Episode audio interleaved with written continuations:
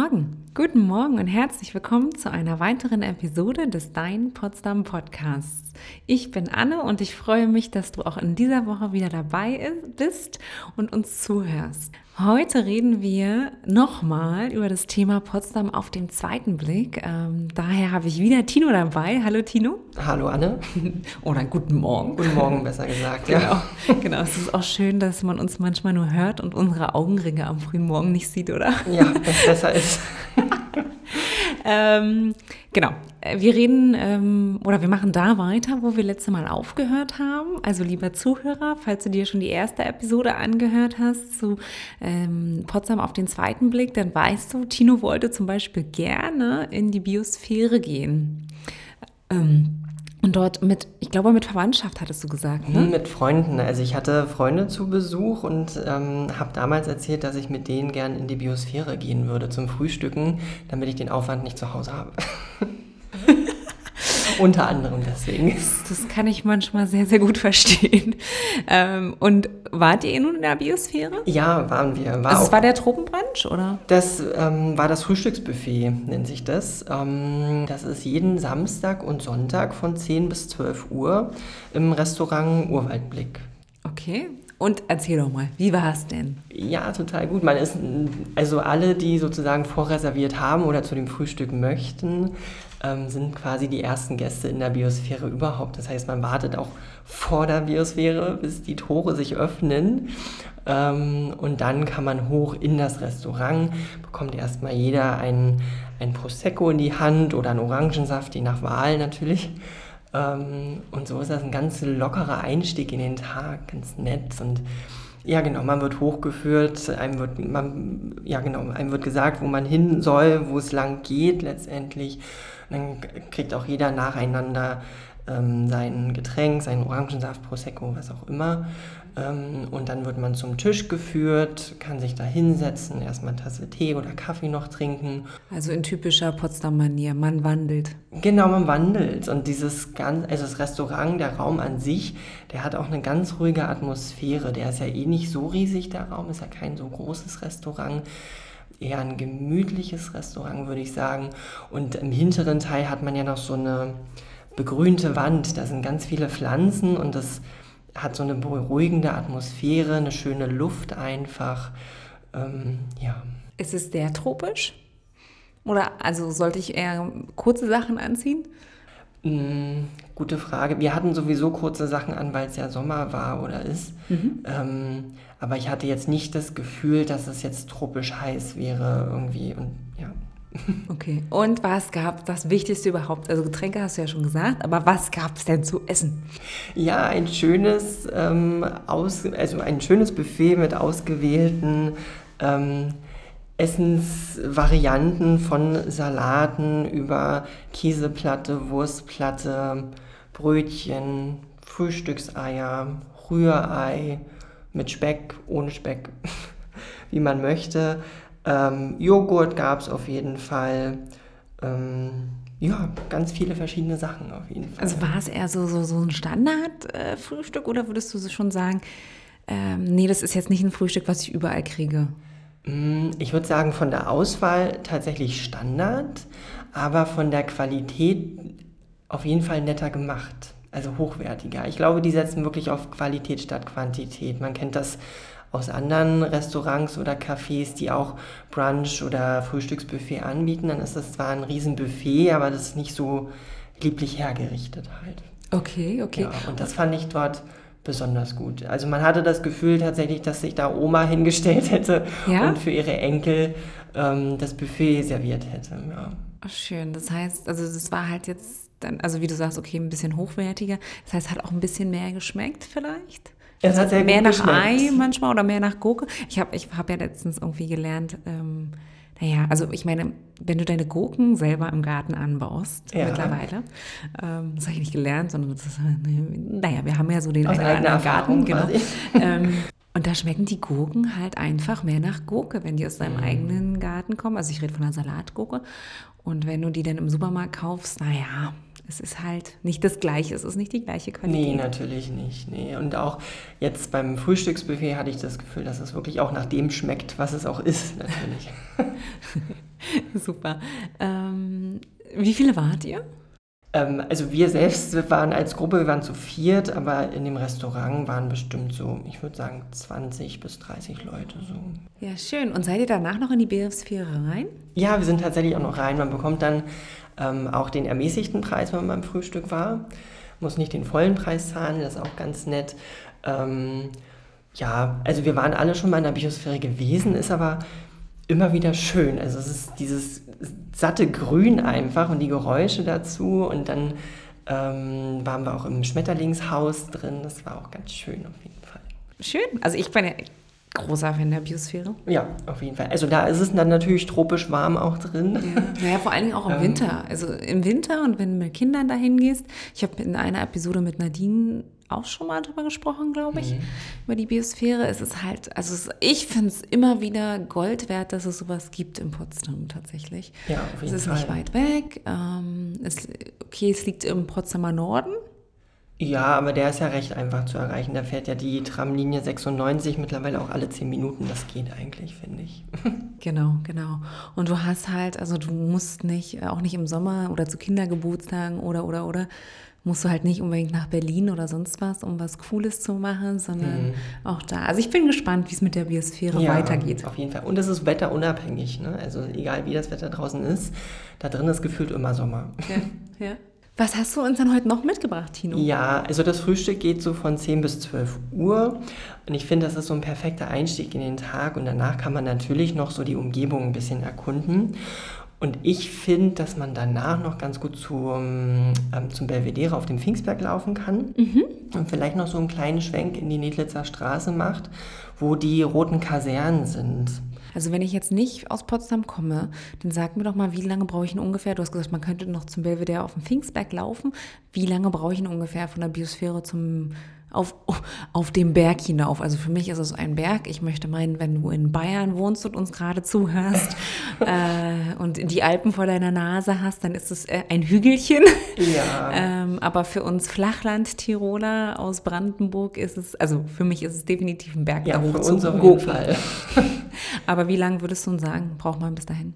Also auf direkten Weg von der Biosphäre zum Belvedere würde ich sagen 15 Minuten zu Fuß. Und wenn man noch den, den kleinen Umweg macht über die roten Kasernen, ich würde jetzt schätzen, also keine halbe Stunde und das geht eigentlich. Was sind denn rote Kasernen? Ja, das klingt jetzt so plump irgendwie. Wenn man an Kasernen denkt, denkt man wirklich so auf, an ähm, ganz spartanische Baracken irgendwie. Ähm, dabei sind diese rote, roten Kasernen ähm, ganz alt auf jeden Fall, die am historischen Hintergrund. Ähm, also sie wurden, heißen nicht rote Kasernen aufgrund der Roten Armee. Tatsächlich, da, da war dann später auch die Rote Armee drin, aber den Namen hat, haben die Roten Kasernen von dem Roten Klinker, ähm, mit dem sie erbaut worden sind. Ähm, das war 1890, also in den 1890er Jahren wurden die errichtet, weil die Kasernen ähm, in Berlin am Kupfergraben. Die wurden zu klein und waren auch baufällig. Und mit dem Hintergrund hat man halt die Kasernen an der Nedlitzer Straße in Potsdam erbaut. Und das mhm. kann man bis heute noch erkunden. Also man sieht, man erkennt jetzt nicht mehr, dass da mal Offiziere oder wer auch immer gewohnt haben soll. Das sind heute Seniorenresidenzen, Büros, Wohnungen, ganz schick hergerichtet auf jeden Fall. Ah, okay, okay. Also kann ich das, gibt es ein Museum? Kann ich das irgendwie besuchen? Oder? Nein, das nicht. Du siehst das halt von außen. Aber ich finde das ganz nett. Man kann das ganz gut verbinden mit dem Spaziergang zum Belvedere. Und ja, ist einfach ganz, ganz schick anzuschauen. Und das prunkvollste Gebäude ist ähm, das Kammer- und Bäckereigebäude. Das ist ähm, quasi im hinteren Teil der roten Kasernen. Ähm, und da thront in der Mitte so eine Skulptur mit einem Obelisk und die hat wiederum eine Krone auf ähm, mit den Initialen von Friedrich ähm, dem Großen, also FR. Die sind da drauf. Mhm. Und das ist so, so ein kleines Highlight, sage ich mal. Das, also es ist wirklich ein schönes Gebäude. Ich kann es schwer beschreiben, wenn man nicht da war. Ähm, Aber es lohnt sich auf jeden Fall auf dem Weg zum Belvedere da mal so einen kleinen Schwenk hinzumachen. Okay. Ja. Du warst auf dem Weg zum Belvedere auf dem Pfingstberg. Genau, auf dem Weg zum Belvedere auf dem Pfingstberg. Da wird jetzt ein, ein Potsdamer würde jetzt sagen, naja, das Belvedere ist jetzt kein Geheimtipp mehr, aber ich finde, es ist jetzt nicht so besucht, also es sind jetzt nicht so, die Besuch, so viele Besucher wie im Park Sanssouci zum Beispiel. Es ist eher was ruhigeres. Ähm, was man sich aber trotzdem auf jeden Fall anschauen sollte, weil wenn man davor steht, fühlt man sich wirklich wie in Italien.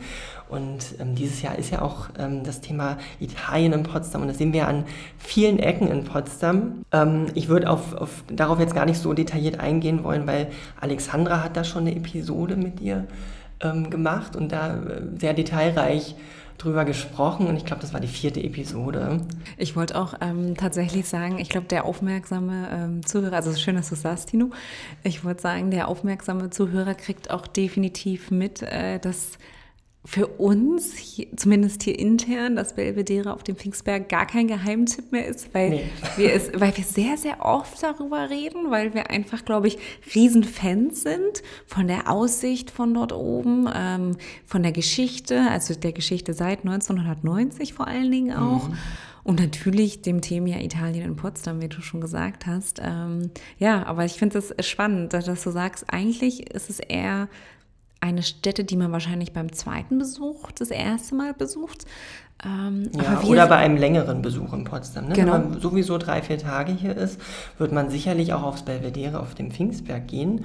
Sollte Aber wenn man jetzt nur, in Anführungszeichen, nur einen Tagesausflug aus Berlin macht, ist es vielleicht nicht gleich die erste Adresse.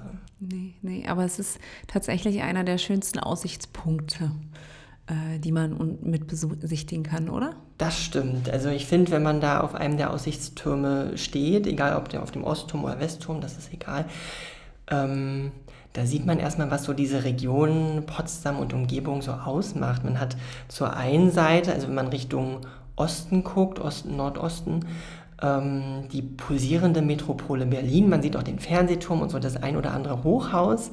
Und dann guckt man weiter und sieht so Richtung Süden den Park Babelsberg, die Havelseen, die historische Innenstadt von Potsdam.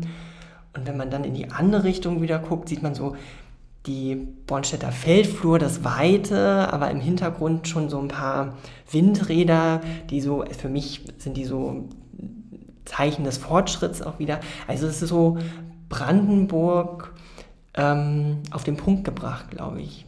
So die Nähe zu Berlin, dieses Posierende, die Weite und das Wasser, und das Wasser die Schlösser und historische Innenstädte. Ich, das ist so Brandenburg für mich, ehrlich gesagt. Ja, ja, aber ganz wichtig Wasser. Also Brandenburg. Wasser, ganz für mich ist Brandenburg. Wasser. Ja, aber für mich ist für mich Brandenburg. Ja, ja. Brandenburg ist, sind für mich die Wälder und ähm, die Seen. Also das ist mein Brandenburg. Ja, das auf jeden Fall. Genau, und ich finde auch das Belvedere, man kann, also ich würde trotzdem nochmal erwähnen wollen,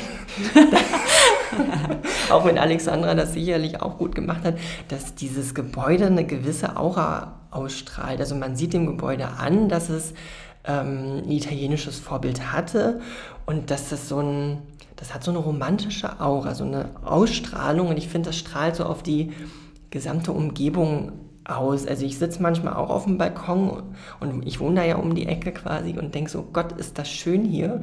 Ich sehe zwar das Belvedere jetzt nicht direkt, außer im Winter, wenn äh, kein Laub, also keine Blätter mehr an den Bäumen sind.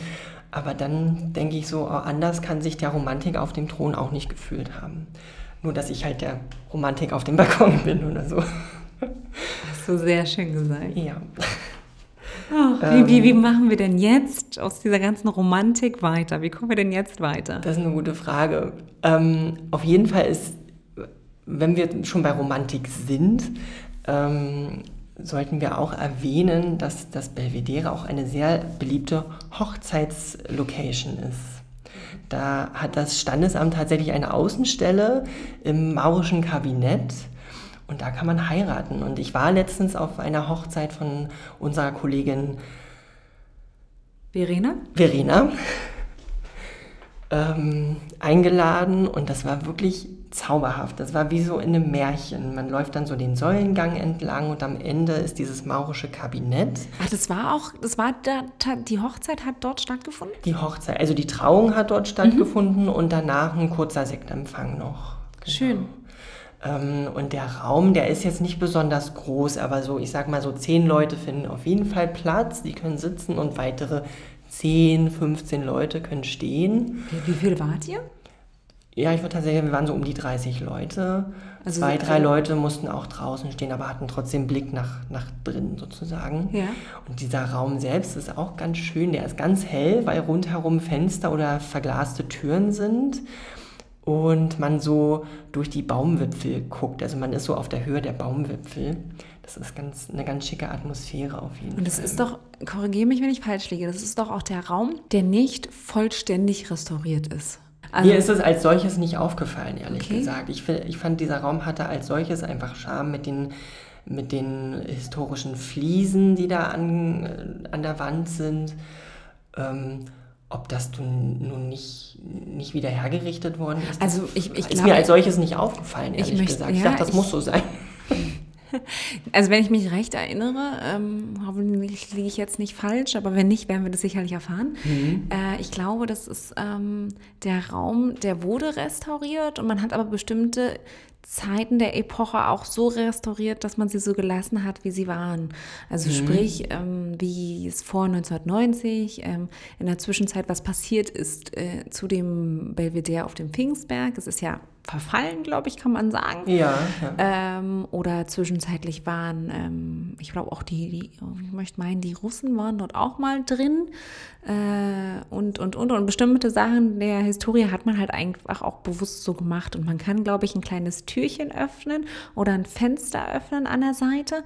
Und dort findet man noch Sch glaub, so, Schrift aus vergangenen Zeiten. Ja, genau, richtig. Also das, das wurde jetzt dort bei der Hochzeit nicht gemacht, aber ich habe auch schon mal eine Führung im, im Belvedere auf dem Pfingstberg gehabt und da hat man uns das gezeigt tatsächlich. Ja. ja. Richtig. Ja.